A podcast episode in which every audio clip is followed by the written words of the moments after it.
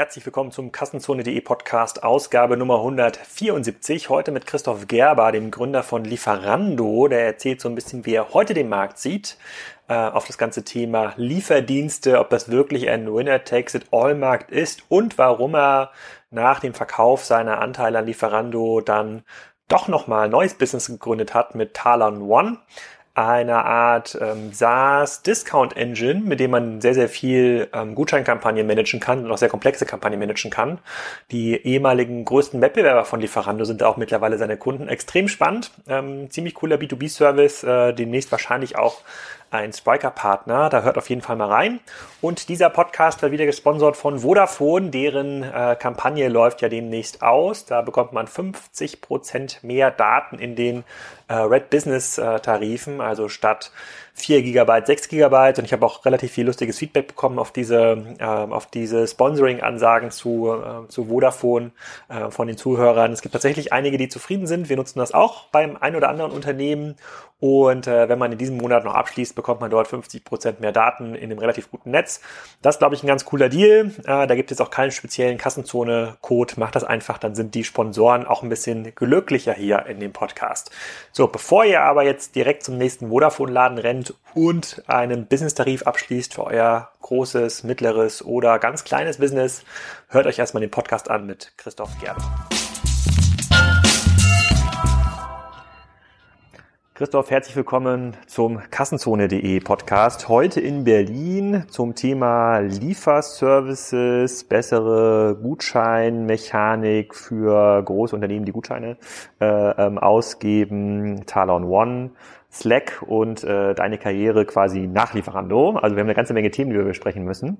Ähm, für diejenigen, die ich noch nicht kenne, aus den diversen Podcasts, die so rumlaufen und aus dem Spiegel, da warst du auch kürzlich, sag doch mal, wer du bist und was du machst.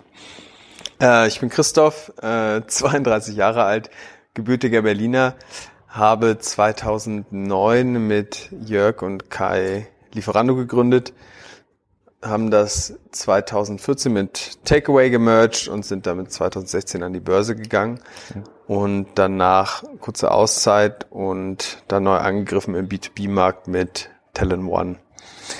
Okay, da kommen wir gleich nochmal zu, was ihr da genau macht. Ähm, das ist ja auch ganz interessant für viele Hörer und auch für viele Spriker-Kunden. Ähm, vielleicht nochmal ganz kurz zurück zu dieser Lieferando-Zeit. Ich ähm, bin da immer ja, so ein kleiner Outsider, also ich verfolge den Markt so von außen und versuche das irgendwie nachzuvollziehen. Ich, ähm, ich bestelle fairerweise gar keine äh, Dinge im Lieferservice. Äh, ich fahre immer zu unserer Pizzeria auf dem Dorf und hole mir die Sachen selber ab. Ich kann ich dir beruhigen, ich habe selber auch ja. eigentlich nie bei Lieferando bestellt. Und ähm, deswegen kann ich das zumindest aus Kundenperspektive gar nicht nach, nachvollziehen. Gucken wir das natürlich aus Geschäftsmodellperspektive mal an. Ähm, ich äh, kannte das noch so, irgendwann war mal Pizza.de irgendwie ganz groß in, in Deutschland. Die haben da irgendwie einen ordentlichen Teil des Marktes ähm, erklärt. Und was ich dann so mitgelesen habe oder mitverfolgt habe, dann gab es irgendwie, irgendjemand ist halt auf die Idee gekommen, dass man diese Lieferdienste ganz groß aufbauen kann und überregional aufbauen kann. Das ist ja quasi auch in eurer Gründungsphase dann äh, so der Fall gewesen. Und dann hat sich so rausgestellt, eigentlich ist das eine Art Winner-Takes-it-all-Markt oder eigentlich kann man es besser sagen, es ist ein Markt, bei dem immer nur einer am Ende profitabel übrig bleibt, wenn das sozusagen gleiches, äh, wenn die im gleichen Business un unterwegs sind. Stimmt das oder hast du das eigentlich ganz anders erlebt oder waren die Ideen, als ihr angefangen habt, das zu gründen, eine etwas andere? Ich glaube, die Idee, die wir hatten, äh, als wir gegründet haben, war eine komplett andere. Da war ich mitten im Studium. Mhm. Oder was mitten im Studium? Ich war im ersten oder zweiten Semester und Jörg hat mich über einen gemeinsamen Wann war das genau? In welchem Jahr? 2000. Ich habe angefangen, nee, ich war 2006 habe ich studiert, 2000, ich war vier muss viertes Semester gewesen sein. Mhm. 2007, 2008. Mhm. Und hat Jörg über über einen Freund kam der Kontakt zustande und Jörg meinte, in USA würden alle Essen bestellen. Und der Jörg war Investmentbanker und ich war so, ja, okay, gut whatever. Und Dirk meinte dann so, lass es doch mal in Berlin, in Deutschland machen. Und ich war das so, ich hab, für mich war das nur eine Möglichkeit, aus dem Studium rauszukommen, ohne da große hm. Strategie mhm. hinter aufzubauen. Also ohne da so ein, das ist der Markt, wie man jetzt rennt, das ist der Markt und so gewinnt man den Markt, das sind die verschiedenen Player und für eine Durchdringung braucht man x Jahre. Das heißt, wir haben das Ganze total blauäugig aufgezogen. So, da war jetzt nicht so, okay, der Markt funktioniert nur, wenn wir 100% vom Markt haben. Die, diese ganzen Thematiken haben wir uns gar nicht Aber Wie seid ihr da los, losgelaufen? Also habt ihr, seid ihr dann zu Pizzadiensten und Nudeldiensten. Wir waren, zu, so wir, wir waren zu, zu, zu fünft am Anfang. Einer meiner besten Freunde, der jetzt Lehrer ist, äh, hat dann in seinem Semesterferien mitgearbeitet. Wir haben im Sommer gestartet. Und da waren fünf, sechs Leute und sind da wirklich mit dem Fahrrad zu den Lieferservices gegangen und haben gesagt, hier wir, mit uns wird alles besser, mit uns wird alles anders. Das war dann aber, wir, waren, wir hatten so wenig Ahnung vom, vom ganzen Modell, dass wir in den ersten Faxen, die, also in die ersten Bestellungen, die kamen, war keine Telefonnummer der Kunden drauf. Also es gab kein Telefonnummerfeld. Also so, hm. es war, wir sind komplett blauäugig da gestartet. Und dass das Ganze einen, ähm, du hast ja Pizza.de erwähnt, Pizza.de für uns, wir haben jetzt nicht zu den Lieferservices gegangen, haben gesagt, haben irgendwie Market Research gemacht, bei wem, von wem bekommst du wie viel Lieferungen, sondern einfach losgelegt. Das ist komplett blauäugig. Und Pizza.de hatte zu dem Zeitpunkt wahrscheinlich 70, 80 Prozent Marktanteil. Es gab sehr, sehr viele regionale kleine Player, mhm. ähm, die in Berlin sehr stark waren, in München sehr stark waren. Mhm. Ähm, es gibt so Unternehmen wie Bring Butler, äh, Deliver24 mhm. und Berliner, die, die alle irgendwie ihre kleine Berechtigung hatten, als wir gestartet ja. sind.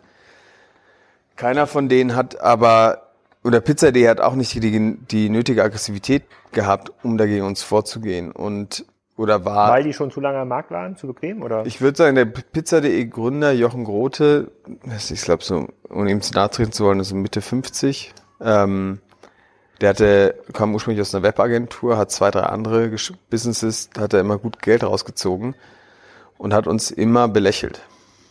So war immer so die kleinen, so, die kriegst du sowieso nicht hin. Hm. War, war sehr, sehr arrogant. Ich weiß auch noch, wir haben Deliver 24, das sind so drei Berliner Jungs gewesen. Den haben wir zu einem Zeitpunkt zwei, drei Millionen für ihr Business angeboten. und dann waren die so, nee, nee, wir sind viel größer und äh, wollten nicht verkaufen. Den habt ihr das Geld angeboten? Genau, wir haben, wir haben angeboten, sie zu kaufen. Haben noch mit denen verhandelt, aber dann wollten die das und das und das. Dann haben wir gesagt, nee, komm, lassen wir. Mhm. Haben gesehen haben, wie wir gewachsen sind und jetzt ist der Laden, keine Ahnung, ich verfrage mich, ob die überhaupt noch eine Order machen. Ähm, und das heißt, der Markt hat sich von einem Markt, der so ein Pizza.de, die sehr, sehr, sehr stark waren, mit einer Arroganz, einer Idee, okay, wir müssen nicht in den Markt investieren, kannst du in dem Markt, kannst du mal auch gut Marktanteile abnehmen. Ähm, ob man 100% vom Markt braucht, ein Winner takes it all, hängt so ein bisschen damit von ab, was, was die, wenn du jetzt zwei Player wie in Deutschland hast, was du da willst. Ähm, ich glaube, Lieferheld und Lieferheld und äh, Lieferando könnten beide sehr, sehr gut Geld verdienen auf dem deutschen Markt, wenn sie aufhören würden, in Marketing zu investieren. Die größten, mhm. die größten Kosten bei, ich glaube, Lieferando hat letztes Jahr 50 Millionen netto in Marketing in Deutschland investiert. Um Neukunden zu gewinnen oder um die Kunden zu halten? Oder führt das Marketinggeld nur dazu, dass die ohnehin lieferaffinen Kunden, die aus meine Perception ist, dass die eigentlich begrenzt sind, dass die permanent eigentlich tauschen, weil man überall Gutscheine bekommt? Nee, nee, nee. Also das Tauschen findest nicht so, dass du hast eine Klasse, so ein Subset an Leuten, die über Gutscheine mhm. wechseln und die hast du aber, glaube ich, in jedem Business. Die gucken dann einfach, wo, wo kriege ich was am günstigsten. Mhm. Wir fanden, ein Großteil der Orders findet nicht über Leute statt, die Gutscheine nutzen, wenn sie einmal da sind. Ja. Das ist halt immer dieses 80-20-Regel.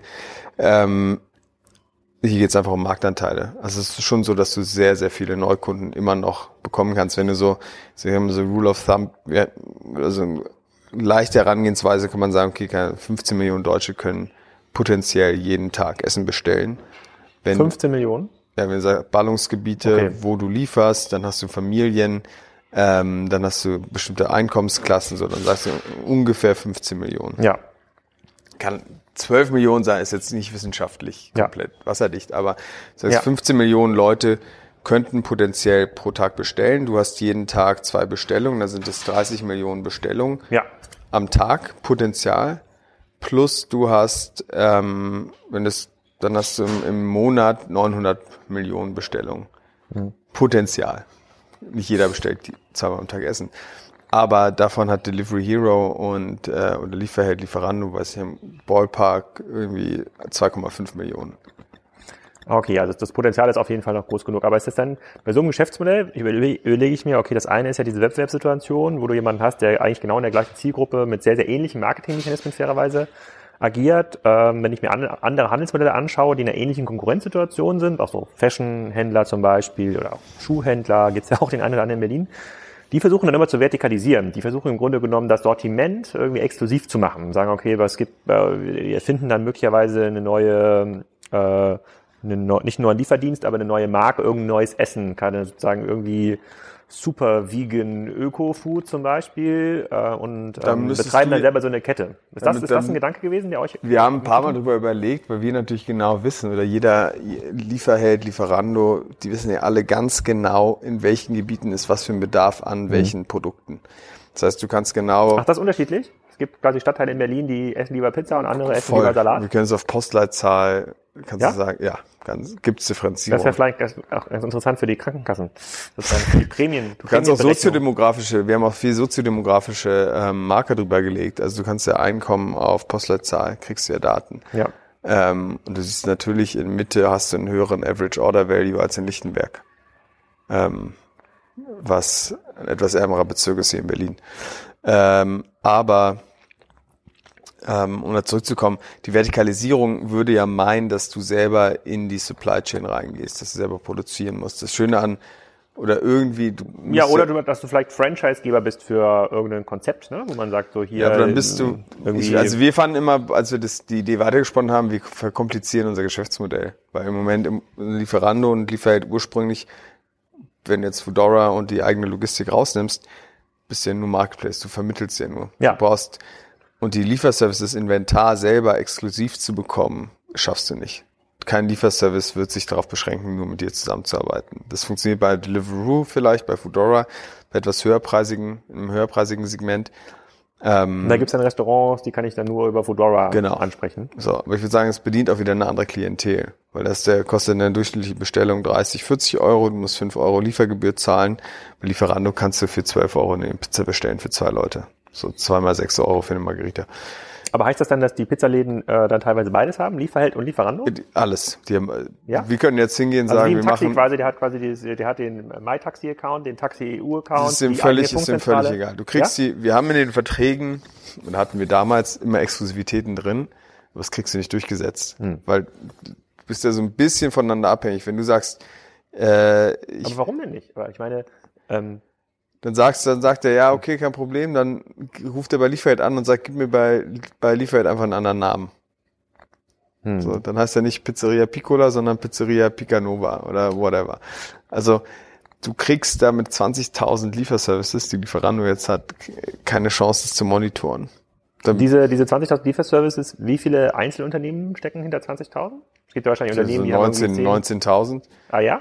Ja, aber ich würde nicht Unternehmen, so nicht so Unternehmen sagen. Das ist halt, und dann kommt es auch wieder, wie, wie willst du dies, wie willst du das durchsetzen? Die, zum Teil hast du da Läden, die wechseln alle drei Wochen ihre Besitzer. So, dann gehört's der Schwiegermutter, dann gehört's dem Vater, dann gehört's dem Sohn, dann gehört's dem Onkel. Hm. Ähm, wir hatten mehrmals Situationen. Aber es gibt auch diese Läden, diese Läden haben doch dann, legen noch immer Gutscheine bei, die merken ja dann auch so, es wäre doch viel cooler, wenn der Kunde direkt anruft, um diese 10 Prozent oder was ist so der Durchschnitt, was muss man durchschnittlich da bezahlen an, an Prämie? An äh, lief, bei Lieferanten, glaube ich, ist es so 10, bei Liefer Lieferheld, glaube ich, ist es 15 Prozent. Ja, und dann, aber die wollen ja, ja 10 Prozent ja auch sparen und die wollen ja lieber, dass jemand da, da denkst du aber, da, du gehst einen Schritt zu weit von der, von dem, von der wirtschaftlichen, vom wirtschaftlichen Verständnis der Lieferservices. Du hast Leute, die arbeiten in die haben diese Ketten, kann das dann drei, wie sein so Local Heroes, die haben dann so zwei, drei, vier, fünf Läden. Ähm, du hast die Joeys oder die, die äh, Dominos jetzt, die haben einen ganz anderen, ganz anderen Scale. Die meisten Lieferservices sind nur damit beschäftigt, genug Geld zu verdienen am Tag eins, um für Tag zwei die Zutaten zu kaufen. Hm. Also das, das da gibt es quasi nicht den spieltheoretischen Denker in dem, äh, in dem Bistro, der sich überlegt, wie werde ich jetzt die Abhängigkeit zu Lieferando und Lieferheld los und äh, kann die Kunden direkt. Ja, die finden uns ist so ein bisschen, ist so ein bisschen so eine Love-Hate-Relationship, würde ich sagen.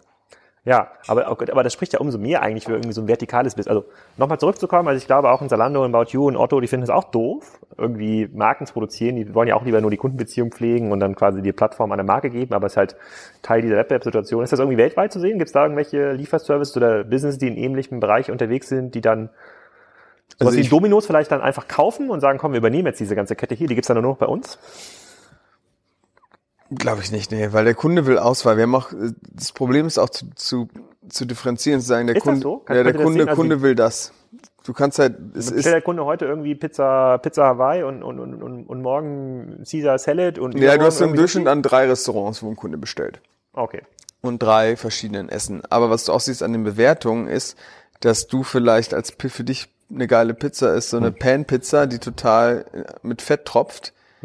Und für mich ist eine super Pizza eine, wo der Rand so dünn ist und Blasen wirft und zerkracht, wenn ich da reinbeiße.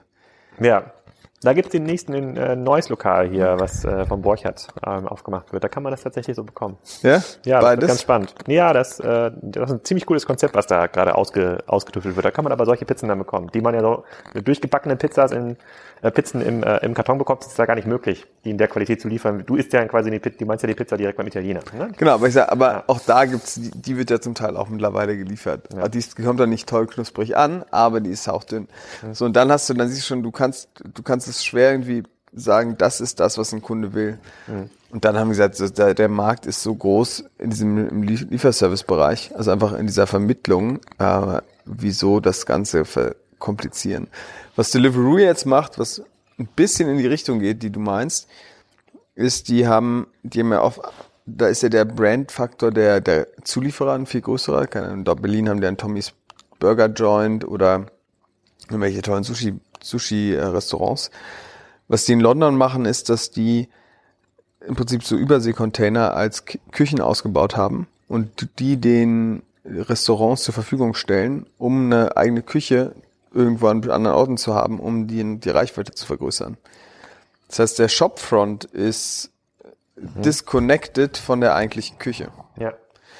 Und das macht, wenn du jetzt sagst, du arbeitest mit richtig, einer richtigen Brand und du kennst Tommy's Burger Joint, ist so ein Burger-Restaurant hier in Berlin. Wenn du jetzt sagst, du willst in Wilmersdorf die Tommy's Burger haben und aufgrund der Nachfrage, da kannst du eigentlich sehen, dass, dass da das relevant wäre. Du kannst aber nicht irgendwie die komplette Küche hinstellen. Dann kannst du in irgendeinen Hinterhof diesen, diesen Überseekontainer reinpacken und aus dieser Küche ausliefern. Okay, mm, okay, gut. Vergessen wir erstmal diesen Vertikalisierungsbereich. Ich muss dann im Nachgang noch mal ein bisschen drüber nachdenken. Ich finde das immer noch nicht total abwegig, aber ich verstehe das Argument, dass das das Business mega verkompliziert. Verfolgst denn, ähm, du bist dann 2000... September 2016 beim Börsengang habe ich 16 alles du raus, verkauft. genau. Äh, verfolgst du das irgendwie noch aktiv? Also liest, liest du dir die Geschäftsberichte durch, die dann... Die Ja, von beiden. Ich mein, ich, ich kenne Jörg, einer meiner besten Freunde, ist noch CEO von Takeaway. Ähm, wir reden eigentlich nicht über das Geschäft. Also das ist eigentlich so ein Thema, wo ich mich dann auch raushalten will. Ich verfolge die, ich verfolge die Zahlen, ich verfolge, wie die, die Börsenkurse sich entwickeln. Ich lese mir durch die Berichte durch, wobei die Berichte natürlich auch so strukturiert sind, dass du richtig viel Information kriegst ja nicht raus, wenn du das nicht in Kontext setzen kannst.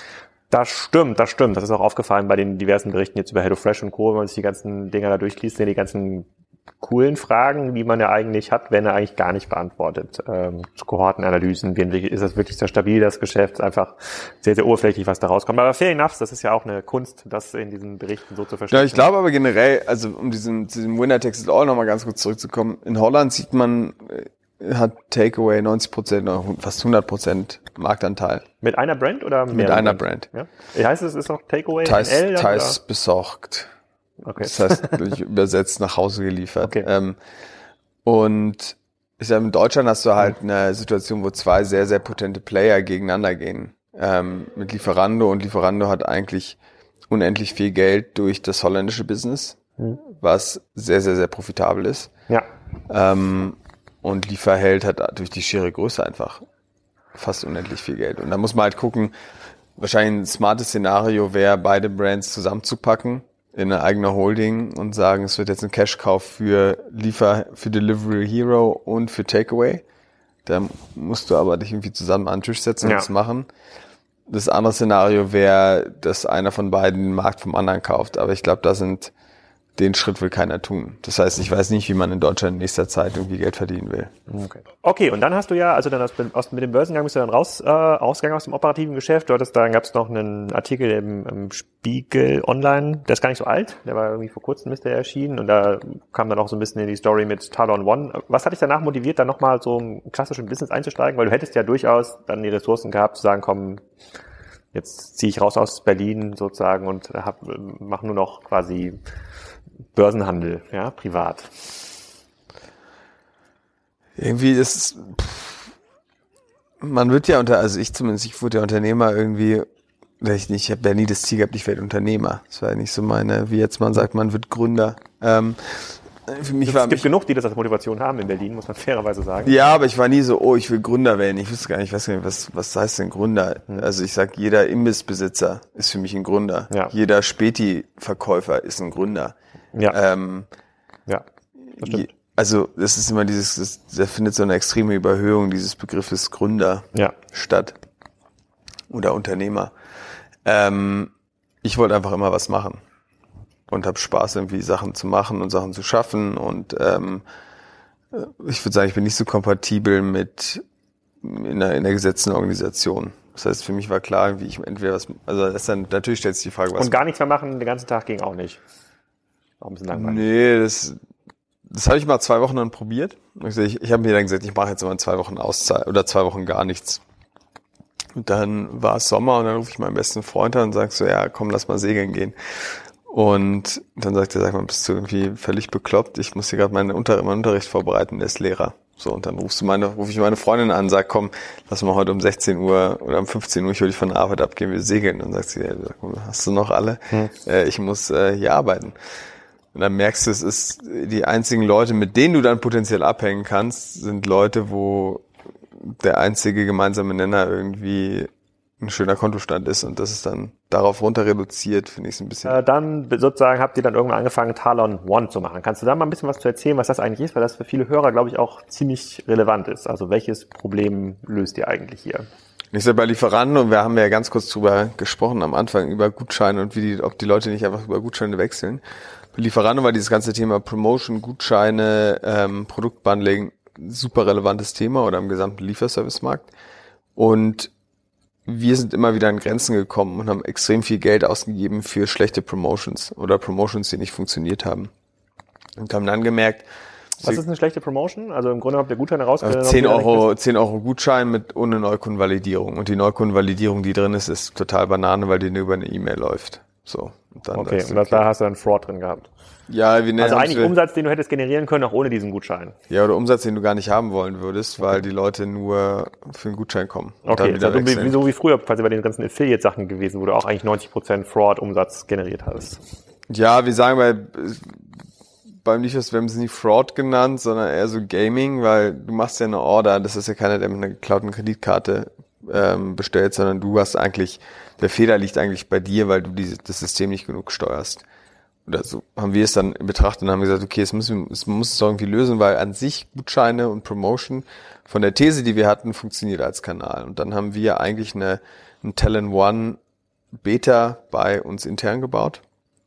Ich war bei Lieferando zuständig für Produkt und Marketing und haben damit ein Tool gebaut, wo wir im Prinzip Gutscheine erstellen konnten, die auf Postleitzahlbasis funktionieren, die für verschiedene Postleitzahlen verschiedene Werte hatten ähm, die auf E-Mail-Adressen gemappt waren. Das heißt, du konntest mit deiner E-Mail-Adresse bestellen. Wenn dich jetzt mit jemand anders eine E-Mail-Adresse, die benutzt hat, konntest du aussehen, was passiert mit dem Gutschein. Wird der devalidiert oder hat der einen anderen Wert? Sodass du irgendwie Weichen einbaust. Und wir hatten dieses Beispiel Lichtenberg und Grunewald. Äh, in Lichtenberg kannst du halt einen Gutschein vielleicht maximal drei Euro im Average, also eine, eine Bestellung mit drei Euro substituieren. In ähm, Grunewald vielleicht mit fünf. Mhm. Weil du weißt, der Customer Lifetime Value von denen oder die Kohorten sind viel, viel besser. Ja. Ähm, so, dann haben wir eigentlich eine wie habt ihr das, also sozusagen vor, wie habt ihr das vor Talon One mit Lieferando Wir haben im Prinzip eine V1, wir haben im Prinzip eine V1 von Talon One habe ich konzipiert und gebaut. Okay, und das war, was war denn die Basis? Irgendwie Excel und, und Nee, nee, komplett konzipiert und richtig, okay. richtig äh, produktmäßig, okay. IT-mäßig umgesetzt. Und dann zum ersten Mal, wo, wir so, wo bei mir dieses Thema, ah, das auch für andere Probleme aufkam, war, als wir mit Lieferheld über einen Merger gesprochen haben. Mhm. Und wir mit dem Marketing- und Produktteam zusammen saßen und die waren, ach so, so macht ihr das. Ach, das ist ja geil. Und dann so das Feedback. Man sitzt ja in so Merger-Situationen immer mit, äh, mit den verschiedenen Teams zusammen, guckt, wo gibt es Synergien und welche, welches Tech, welchen Tech-Stack will man, im, äh, wenn man mergen würde, welchen Tech-Stack willst du nehmen und so weiter und so fort. Und dann war so, ah, okay, vielleicht ist es ein Problem. Und dann bin ich bei äh, Lieferando raus. Äh, Wie viele Leute waren Lieferando, als du rausgegangen, bin, äh, rausgegangen bist? 900. So viel, ja? 650, 900. Ich glaube, jetzt sind es über 3000. Ähm, das sind schon viele Menschen. Das sind viele Menschen. War dann noch am Ende nur noch äh, People Management und wenig, ähm, wenig ja. arbeiten. Und oder anderes arbeiten. Und dann mich bei Tele, bei Lieferando raus und gesagt, okay, irgendwie habe ich doch nochmal Bock, was zu machen. Und B2C hat mich doch extrem genervt an dem, also super fast, also wir waren ja super fast moving Consumer Goods. Also es war eine Kaufentscheidung, hat zwei Minuten gedauert. Vom, mhm. Du kamst auf die Seite, bis du gekauft hast, hat's äh, zwei Minuten war so average, dreieinhalb Minuten war ja. lang. Und dann dachte ich irgendwie jetzt nochmal, das Einfachste wäre wahrscheinlich gewesen, irgendwie sich im Delivery-Umfeld nochmal was zu gründen. Und B2C-Business quasi. B2C, irgendwas mit, mit dem, dem der Domain-Expertise, die man dann hat, was anderes ja. zu machen. So eine Art Luxuslieferante zum Beispiel. Genau, Obwohl, oder eine Verti so, Im Grunde ist ja die Deliveroo, weil so genau, im Prinzip, ja genau, oder ob man, man hätte auch ein anderes Land gehen können, es dann ja. nochmal machen, oder es ist einfach die, die Blaupause, die man hat, ja. einfach nochmal machen. Und gibt es ja auch Leute, die es machen und einfach sagen, okay, jetzt ist das gleiche nochmal. Das war für mich nicht so die Motivation. Die Motivation war eher, kann man was, kann man was machen, was es so noch nicht gibt. Ja. Und auch was, wo ich keine Erfahrung habe. Und dann deshalb so, ich sage jetzt immer von dem einen Ende des Shit-Spektrums zu super fast moving consumer good zu B2B, ja. ähm, zu super slow decision making processes. Also wir sind jetzt so von super schnell zu super langsam wusste, war mir vorher nicht so klar, aber du mit Spriker kennst das wahrscheinlich. Äh, nee, ist super schnell. Super schnell, genau. natürlich, natürlich. Äh, das ist für mich eine sehr, sehr neue Erfahrung.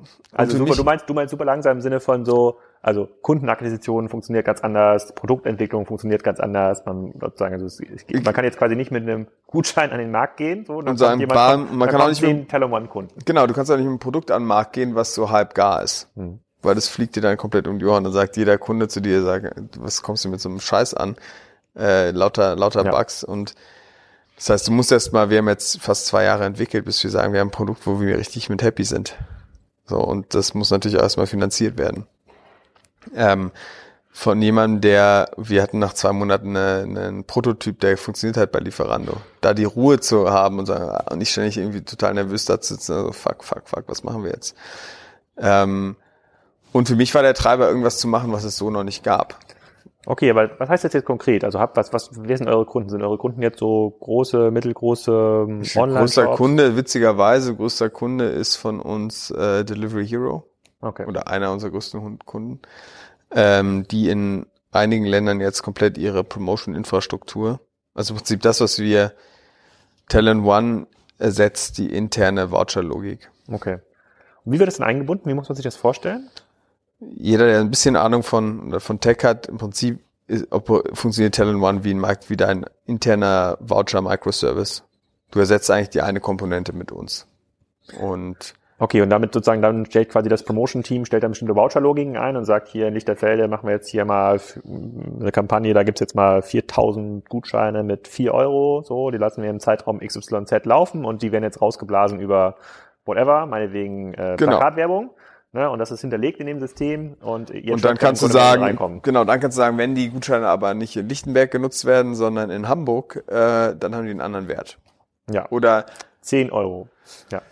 Oder dann 2 Euro, weil du sagst, okay, und, und du legst eine Message dahinter und sagst, hey, die Gutscheine waren eigentlich nicht für dich gedacht hier in Hamburg, aber um dich nicht komplett abzufacken, kriegst du nochmal 2 Euro.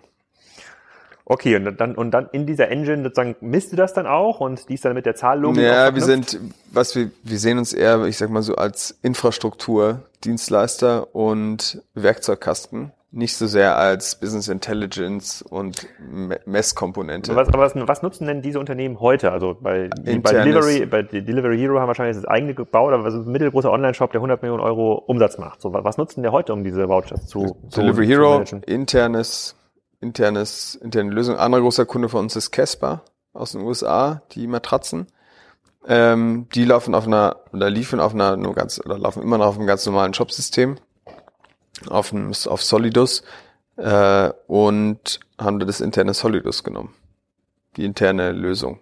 Okay, und die ersetzen Sie jetzt quasi in eurer Lösung? Die ersetzen. Also Solidus bleibt, aber die Coupon-Komponente wird auskommentiert und wird ersetzt durch uns. Ah, okay. Und wie lange dauert so eine, also äh, für welche Unternehmen lohnt sich das? Also kannst du mir ein bisschen was quasi zu eurem Modell erzählen? Also was muss man sagen, euch zahlen? Wie viele Orders braucht man, um damit sich das irgendwie überhaupt lohnt? Wie lange dauert so eine Integration? Hängt so ein bisschen von, also das ist so die the magic question. Äh, Delivery Hero hatte eine funktionierende Integration nach vier Tagen.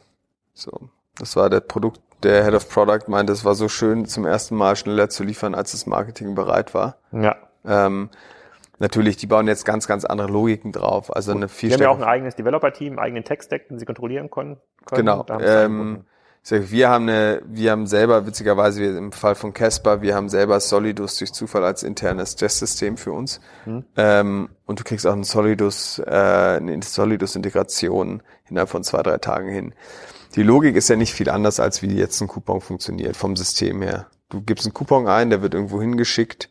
Unser System validiert gegen ein bestimmtes Subset an Parametern, ja. ob der Gutschein gültig ist oder nicht. Das heißt, die Funktion ersetzt du einfach mit uns. Ja.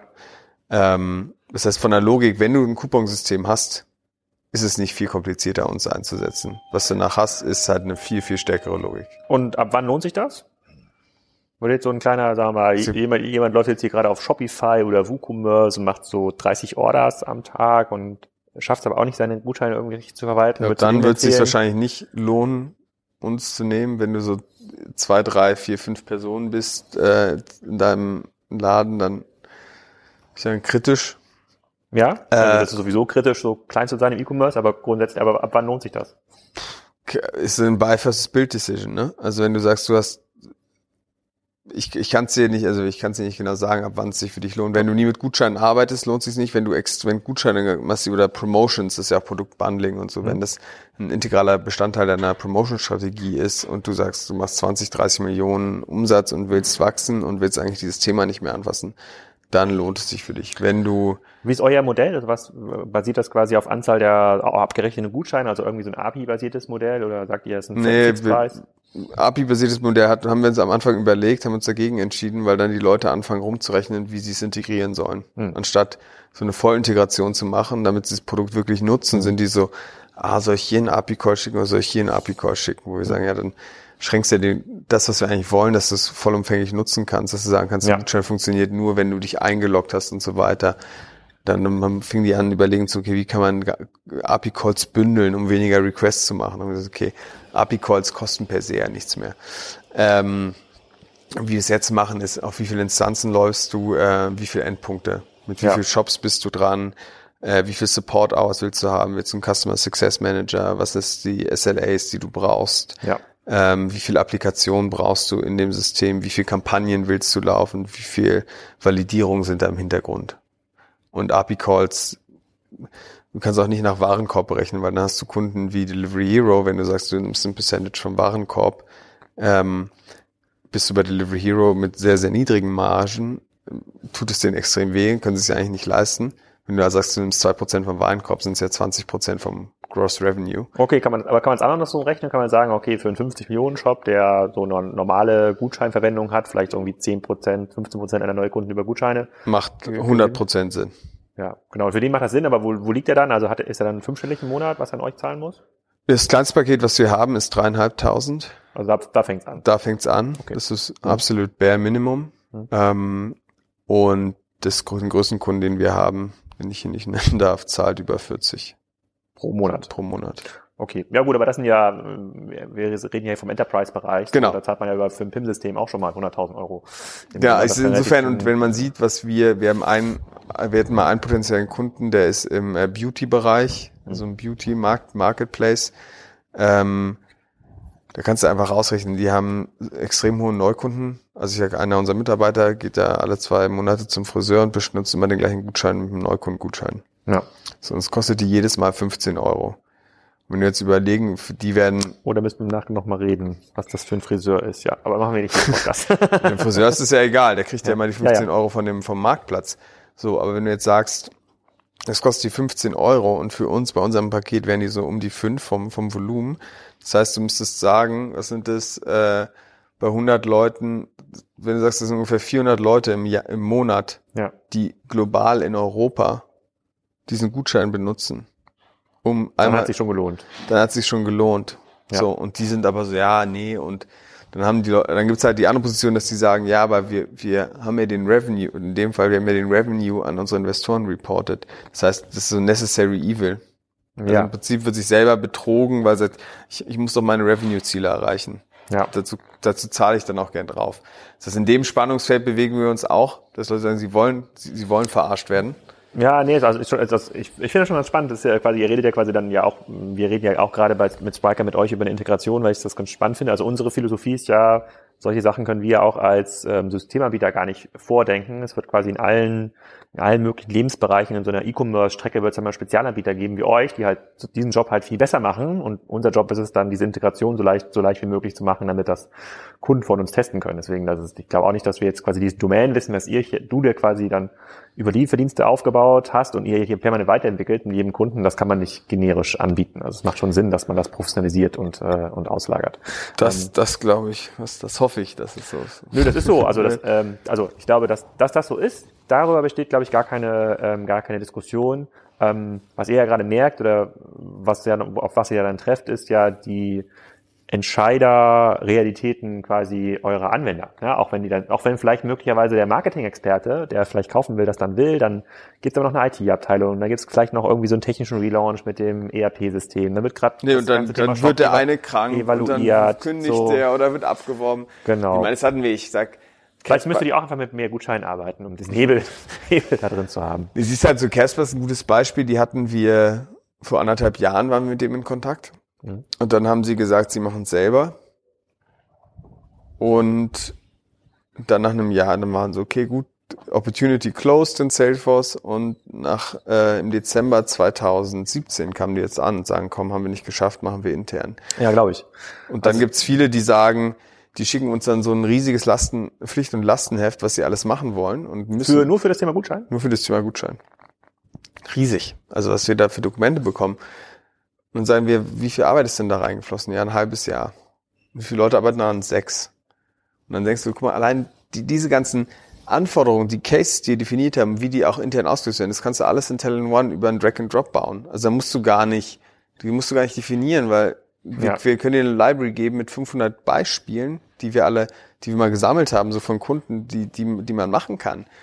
Ähm, und allein die Zeit der Leute im Monat wäre günstig, wäre es günstiger, uns zu nehmen.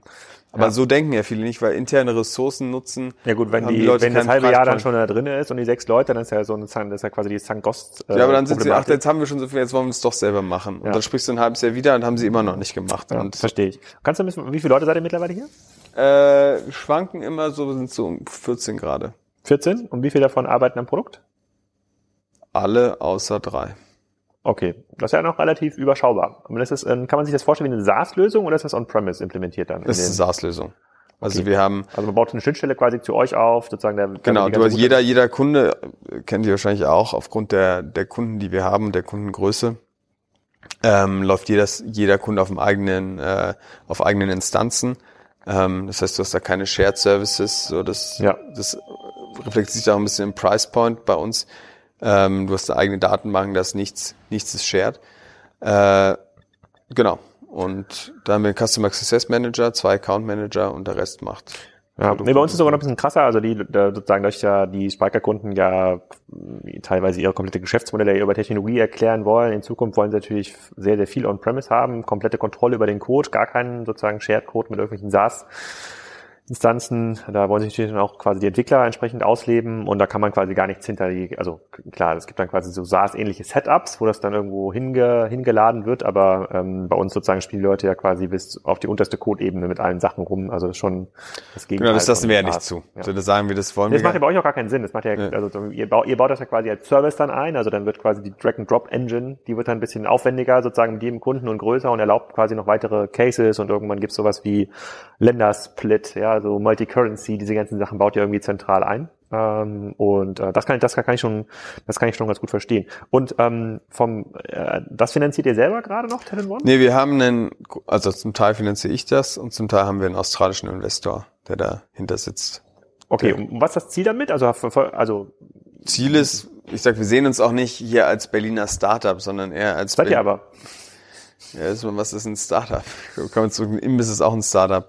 Ja, schon. Der- also das genau. quasi ein, ein junges Unternehmen aus Berlin im Tech-Sektor, so würde ich Genau, schon sagen. aber ich würde sagen, wir sehen uns nicht als Teil dieses, äh, mir wird sich da ein bisschen zu sehr selbst darauf gefeiert. Also eigentlich sagen wir, wir sind ein Berliner Unternehmen, was Technologie baut für, für äh, jeglich geartete Shopsysteme oder ja.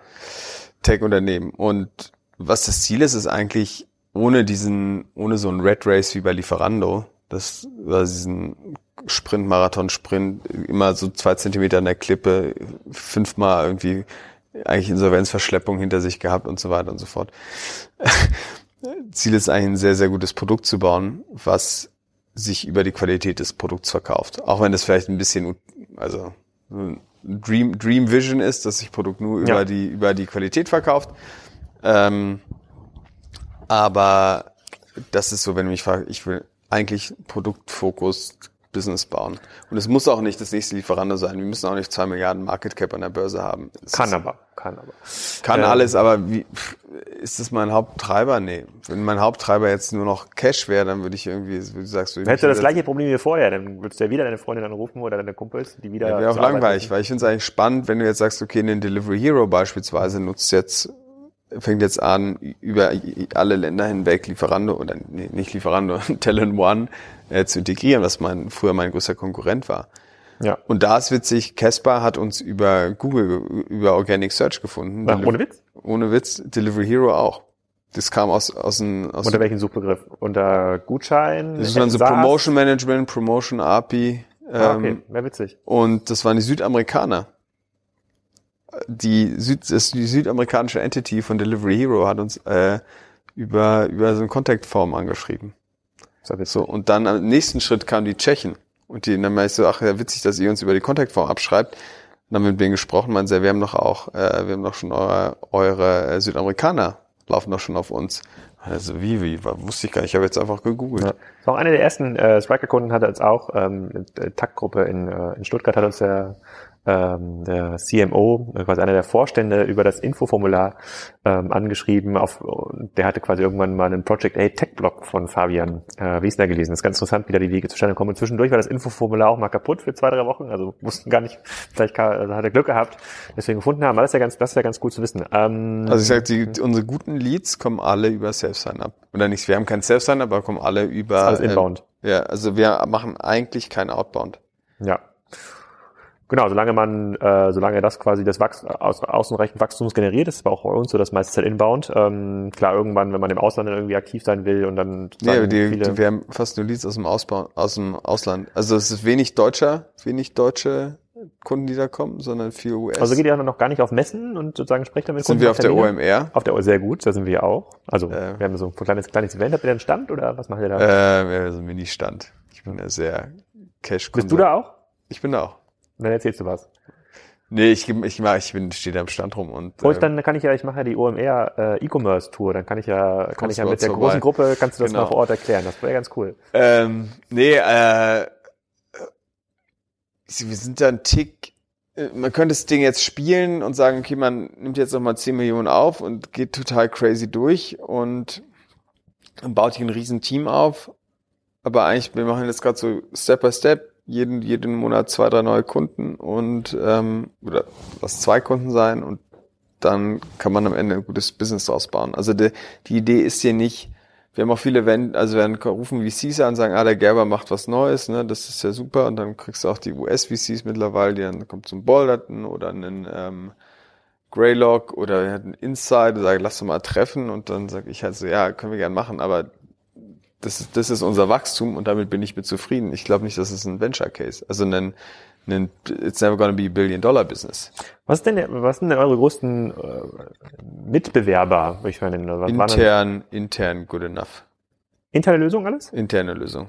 Also gibt es jetzt quasi nichts von irgendwie Adobe oder auf, irgendwas Nee. auf Excel-Basis, witzig war mit dem CTO von Casper durch über einen privaten Kontakt äh, essen, eine Woche nachdem die unterschrieben haben. Also überhaupt null, null Business Relationship. Ja. Der war in Berlin zu Besuch und wir haben gemeinsam einen Freund. Äh, und dann meinte ich so, hier, wir wollen eigentlich nicht über Business heute Abend reden, ne? ist irgendwie mal ein bisschen affig. Ja. Aber wer sind denn die, ihr habt uns doch gesagt, ja, hier, we're looking at competitors. Hm. So, what can you offer? Und dann haben wir, haben wir den geschrieben so, would be great to get the list of competitors. Ja. Also wir, es gibt intern, jeder, gibt's nichts. Und dann meinte er so, ja, stimmt, dann wussten wir auch nicht, was wir darauf antworten wollen, weil wir hatten keine, wir wollten einfach nur bluffen, um, um den Preis zu verbessern. Ja. Ähm, aber der größte Konkurrenz, die größte Konkurrenz ist intern. Und oft, und wieso wir dann auch gefühlt haben, wir haben ein bisschen Outbound probiert, wieso wir gemerkt haben, ist Outbound für uns, zumindest mit der Unternehmensgröße, die wir jetzt haben und den Ressourcen, die wir verwenden wollen, nicht funktioniert ist. Das Thema Promotion, das ist so ein tiefes Produktthema wir müssen eigentlich da sein, wenn die Leute sagen, ah, jetzt wird es relevant. Und dann hast du ja eine gewisse Stack Overflow Mentalität und die ist, ah, es muss irgendwo überall, irgendwo muss es im Internet nochmal was geben. Ja. Es muss doch für irgendwas eine Lösung geben. Das heißt, das erste, was der Produktmanager macht oder wir haben von einem größter Lead ist gerade ein 40 Milliarden Market Cap Unternehmen, was die Promotion Engine neu bauen will. Der ruft dann, der macht dann Self-Sign-up der äh, System, System Architect.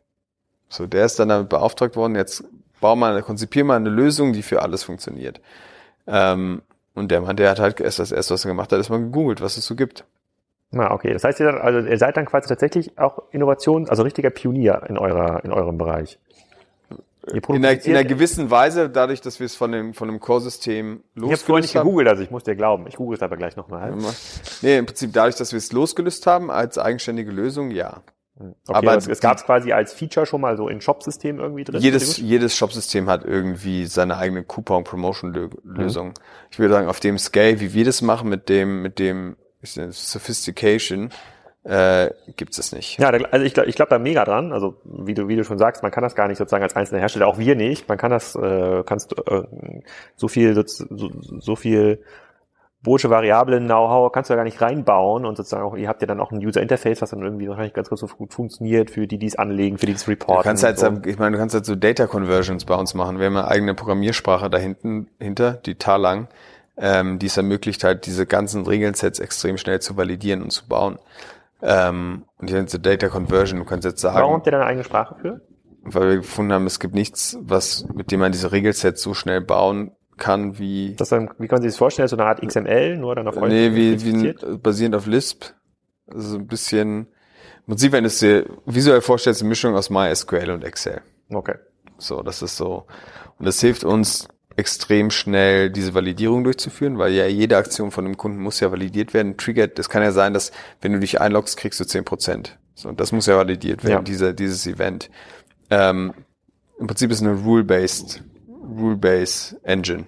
Okay. Und zum einen ist es sehr einfach auch für Entwickler, diese Regeln selber zu schreiben, ohne das Interface zu nutzen. Das heißt, als Entwickler kannst du super einfach diese Templates bauen, ohne da das visuelle Interface zu nehmen. Ah, witzig. Das heißt sozusagen wir ähm, und, und wie viel, also wie lange ist jetzt quasi euer ältester Kunde schon live mit der Lösung? Anderthalb Jahre, lass mich überlegen. Mitte zwei 16. Ja, so ungefähr anderthalb Jahre. Bald schon zwei. Genau. Okay, also sozusagen, es wird, es, dann könnte man auch schon sagen, es ist wirklich auch ausgereift. Also jetzt können auch dieses 40 Milliarden Cap Unternehmen, wenn das jetzt mal jeden Tag da das Witzige ist, die kleine darüber verwaltet, muss es keine Angst haben, dass das irgendwie verloren geht.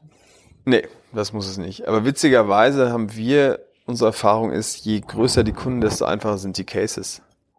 Warum? Weil die dann oft an große Kunden haben ganz andere Probleme. Die wollen gar nicht die mega super tricky, advanced äh, Promotions auf mhm. Postleitzahlebene machen. Da geht es vielmehr darum, die wollen verschiedene Systeme anschließen. Zum Beispiel, die haben eine eigene App, die haben einen POS, die haben ERP, die haben zwei Webshops und die wollen eine zentrale Gutscheinlösung haben und die ganzen, genau, die ganzen Kassensysteme. Da haben sie noch drei verschiedene Kassensysteme, die sie, weil sie Sachen zugekauft haben, ähm, die, wo sie alle eine zentrale Lösung haben wollen. Das heißt, ein Gutschein, der über alle Endpunkte funktioniert. Und das ist dann, wo wir viel mehr ins Spiel kommen. Äh, okay. Ja, das klingt auf jeden Fall spannend. Da bin ich mal ganz gespannt, was unser sozusagen äh, Partnermanager bei Spriker da herausfindet. Ich glaube, ihr seid ja gerade im Gespräch. Also ich glaube mega an solche Speziallösungen, insbesondere wenn das ja aus so einem so eine eigene Erfahrung rausgetrieben ist. Das habt ihr euch ja, wie du schon sagst, ihr saß jetzt nicht zusammen, hat gesagt, was kann man jetzt irgendwie Gründen, ne, sozusagen, was jetzt in der BCG-Matrix oben rechts, welcher Markt geht irgendwie ab und wie sind die. Äh, Vielleicht wäre es einfacher gewesen. So.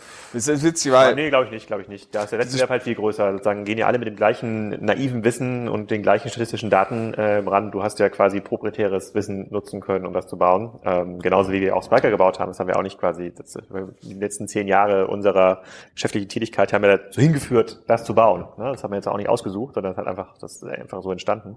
Ähm, das, ich glaube, so schon sehr, sehr stark an, ähm, an solche Lösungen muss man das auch mal genau angucken da äh, auf eurer, auf eurer Webseite äh, und bin auch schon ganz gespannt, ähm, was ihr dabei ja sozusagen, wie das bei der OME aussieht. Aber ich komme damit mit der kleinen Reisegruppe, ich glaube, man kann so 50 Leute sind immer okay. angemeldet. Komm, ich komme mich mal vorbei und dann äh, kannst du mal Sagst du vorher Bescheid. Zweiter, vielleicht kannst, können wir das über einen Gutschein Zieh, zieh ich mir ein T-Shirt an. Sehr, sehr gut. Ja, Christoph, vielen Dank. Wir sind jetzt schon, hier schon am Ende zeitlich angekommen, der sozusagen des Inlandfluges. Dann muss aber der Podcast dann beendet, ähm, äh, beendet werden.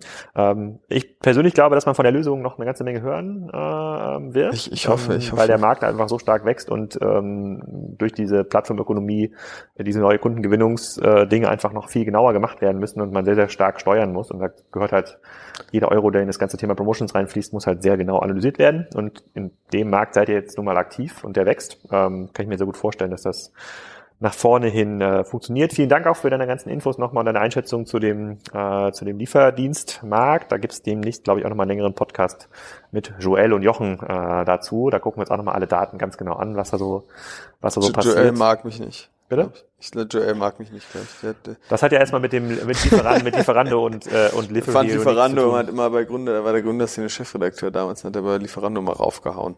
Ist das so? Und, und in Delivery oder nicht? Lieferando nicht so sehr. Ich weiß nicht, was der ja. gegen uns hatte, aber alles gut. Ich frage ihn mal. Erfolg, ich, der Erfolg ich, gibt uns recht. Ich, ich, ich, ich frage ihn mal, was da sozusagen was was da passiert ist. Also in diesem Sinne erstmal vielen Dank, viel Erfolg in äh, der nächsten Woche in, äh, in Hamburg und dann bis zum nächsten Mal. Danke dir. Wenn euch dieser Podcast gefallen hat, dann bewertet ihn gerne auf SoundCloud, Spotify, YouTube, iTunes und in vielen anderen Kanälen, wo dieser Podcast läuft. Wenn ihr das schon getan habt und jetzt gar nicht mehr hinwisst mit eurer Güte, dann empfehlt doch einfach mal diesen Podcast euren Nachbarn, euren Freunden und Bekannten. Dann hören noch ein paar mehr Leute zu und ihr könnt da mit äh, auf der Arbeit und beim Sport oder wo auch immer ihr diesen Podcast hört, beim Kochen, bei der Gartenarbeit, könnt ihr darüber diskutieren. Vielen Dank, bis zum nächsten Mal.